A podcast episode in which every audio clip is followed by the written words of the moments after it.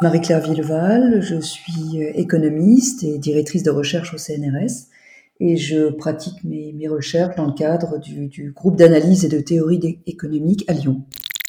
Ma spécialité est l'économie comportementale et l'économie expérimentale. Nous nous sommes intéressés à savoir si ces mesures de distanciation sociale pouvaient avoir des conséquences sur l'évolution des préférences sociales des individus, sur leur capacité à faire confiance aux autres, sur leur euh, égoïsme ou au contraire leur euh, prosocialité. Et euh, nous, nous avons également cherché à savoir si l'introduction de ces lois de, portant sur le confinement et la distanciation sociale pouvait amener à changer également euh, la façon dont nous percevons les, les normes sociales, ce qu'il est approprié ou inapproprié de faire dans telle ou telle situation.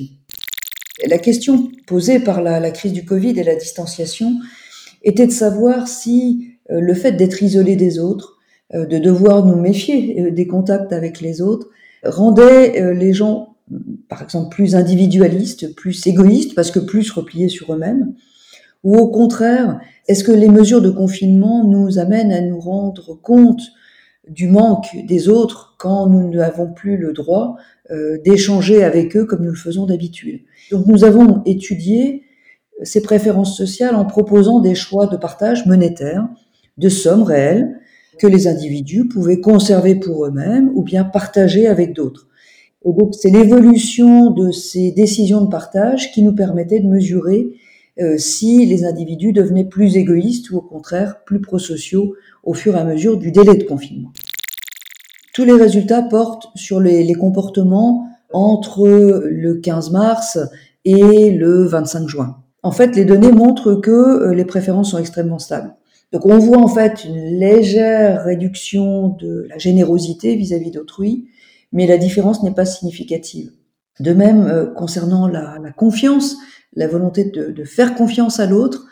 On, la mesure par euh, la décision d'envoyer une somme d'argent qui peut être en partie renvoyée par autrui après qu'on ait augmenté cette somme d'argent envoyée.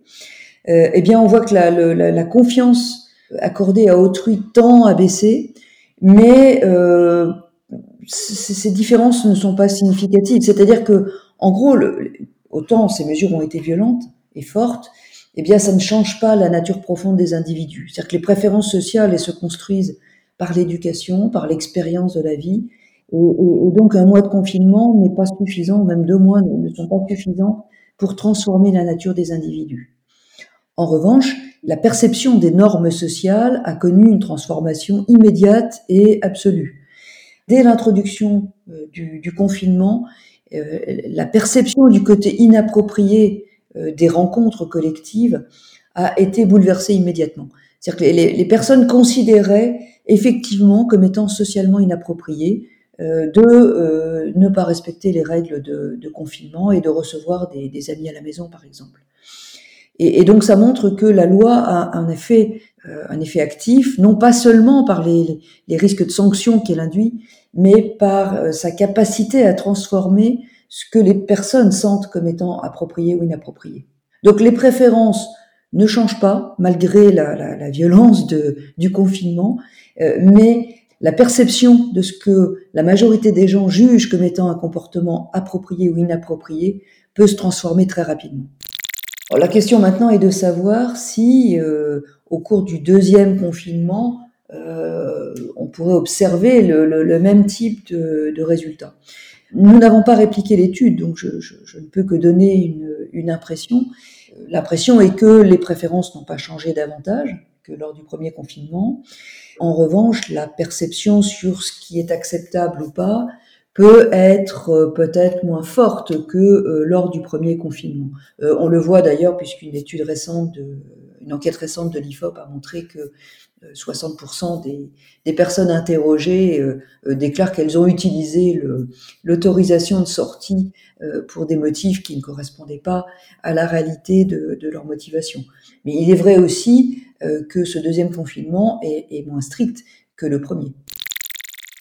On pourrait analyser ça comme euh, tout comportement de, contribution à un bien public ou à un bien commun.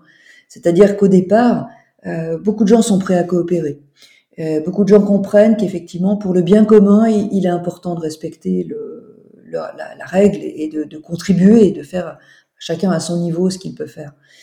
Et puis petit à petit, euh, on voit des personnes qui ne respectent pas. Et le fait de voir d'autres qui euh, semblent sortir de, la règle de confinement pousse euh, ce qu'on appelle les coopérateurs conditionnels eux-mêmes à se donner un petit peu plus de marge de manœuvre. Cette coopération conditionnelle, elle caractérise une grande partie de la population. Donc ça, c'est un comportement tout à fait classique qu'on observe en laboratoire. Il y a énormément de situations euh, dans le monde économique et social où la décision individuelle euh, consiste à savoir si on va contribuer ou pas au bien commun, au bien collectif. Euh, on peut penser à l'environnement et pas seulement à la santé. Chacun à notre niveau, nous pouvons contribuer à une amélioration de l'environnement.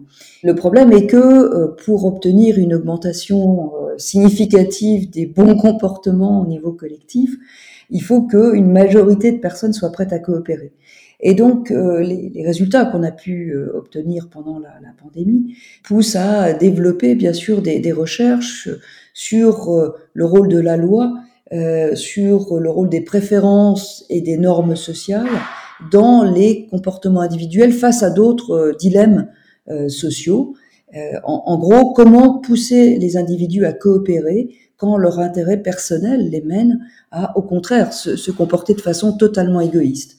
Et donc les pistes de recherche que, les travaux actuels nous poussent à, explorer davantage, c'est la relation entre les préférences sociales et euh, les normes sociales, et de voir quels sont les outils euh, centralisés ou décentralisés qui peuvent permettre d'assurer un seuil de coopération euh, minimal ou de relancer la coopération au niveau des décisions individuelles.